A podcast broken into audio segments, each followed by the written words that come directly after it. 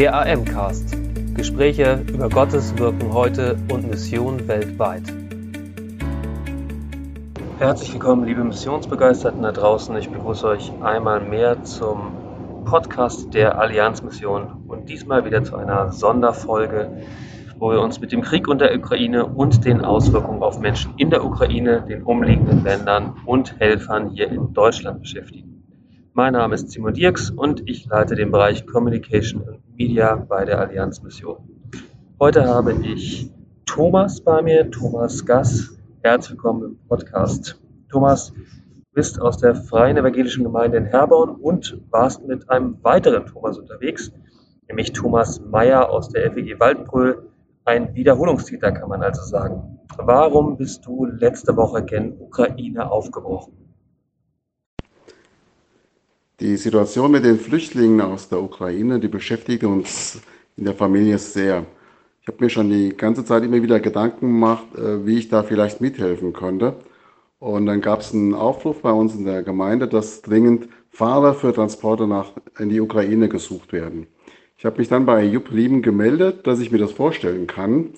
Und äh, ein paar Tage später rief er dann äh, äh ganz kurzfristig bei mir an und hat angefragt, ob ich für einen Transport zur Verfügung stehen würde, weil äh, für eine Fahrt aus der Gemeinde in Waldbröl ein Fahrer ausgefallen ist.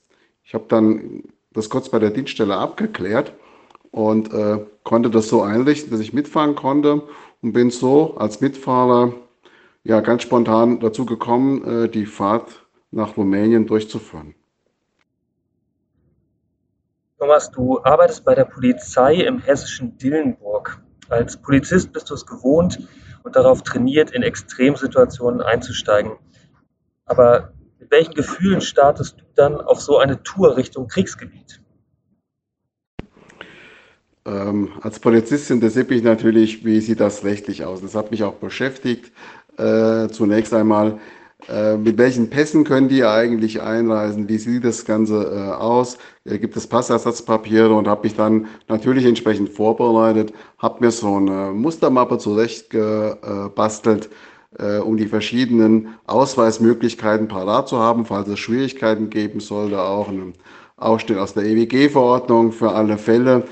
Hat aber sehr gut geklappt. Ansonsten hatten wir zum Glück keine Extremsituation, sondern es war eine sehr behütete und angenehme Fahrt, auch zusammen mit meinem äh, Mitstreiter, äh, den Thomas aus Waldbröl. Wir hatten auch eine richtig gute Zeit zusammen.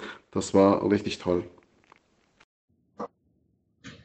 Thomas, was waren für dich die bewegendsten Eindrücke und Begegnungen auf eurer Tour? Also es gab mehrere, mehrere bewegende Eindrücke. Zunächst einmal äh, war das ganz toll zu erleben, wie wir an der ähm, moldauischen Grenze in Rumänien aufgenommen wurden, von den Geschwistern, mit welcher Selbstverständlichkeit wir in die Familie aufgenommen wurden, äh, wie man auch unseren Aufenthalt entsprechend vorbereitet hatte. Man kam wie in so ein äh, vorbereitetes Nest rein. Das war schon richtig toll, äh, auch so zu erleben.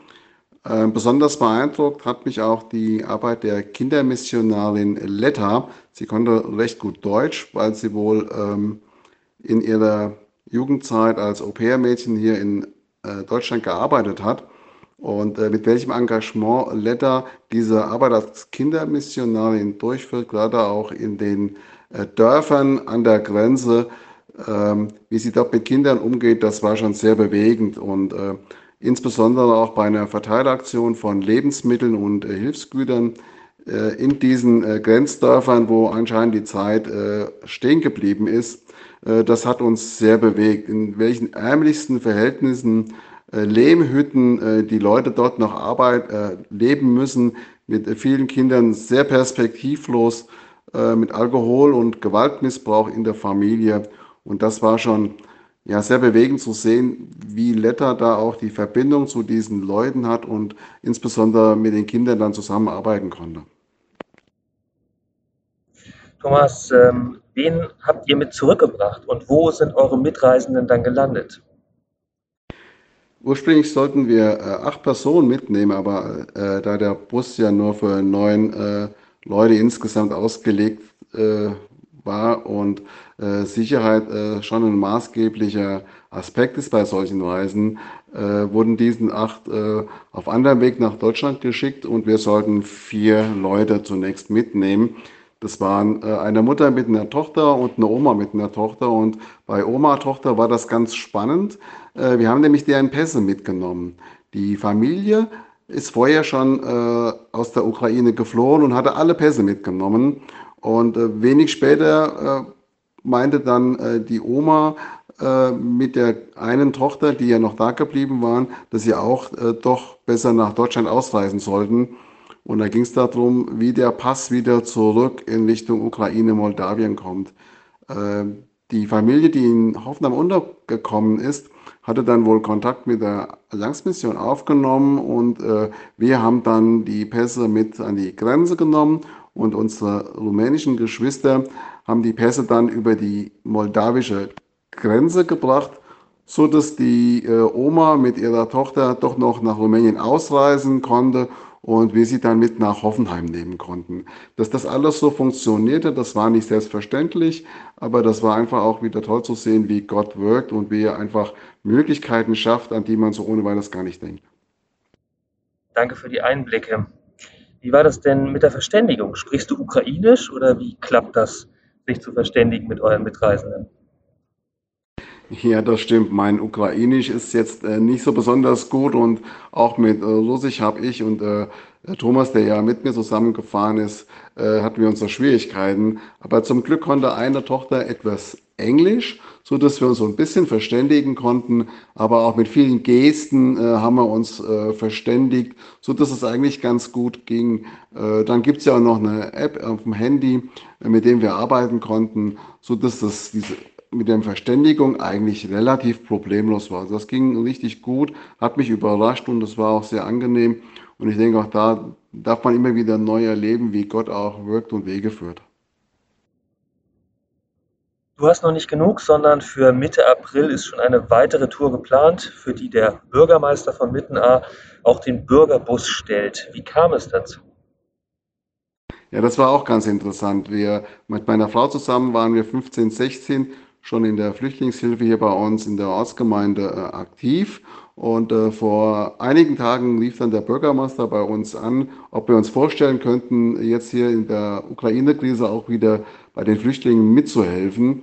Und äh, da ich momentan recht viel Zeit habe, mit dem meine Arbeitszeit auch gut einteilen kann, hatte ich dann mit dem Bürgermeister nochmal Kontakt aufgenommen und ihm gesagt, dass ich mir das gut vorstellen kann, da auch äh, aktiv mitzuarbeiten. Und dabei habe ich auch gleich die Gelegenheit genutzt, nach dem Bürgerbus zu fragen. Äh, der war da auch sehr offen und hat das auch recht schnell zugesagt. Und äh, wir konnten dann einen Termin über Ostern vereinbaren, wo ich den äh, Bus mit nutzen darf.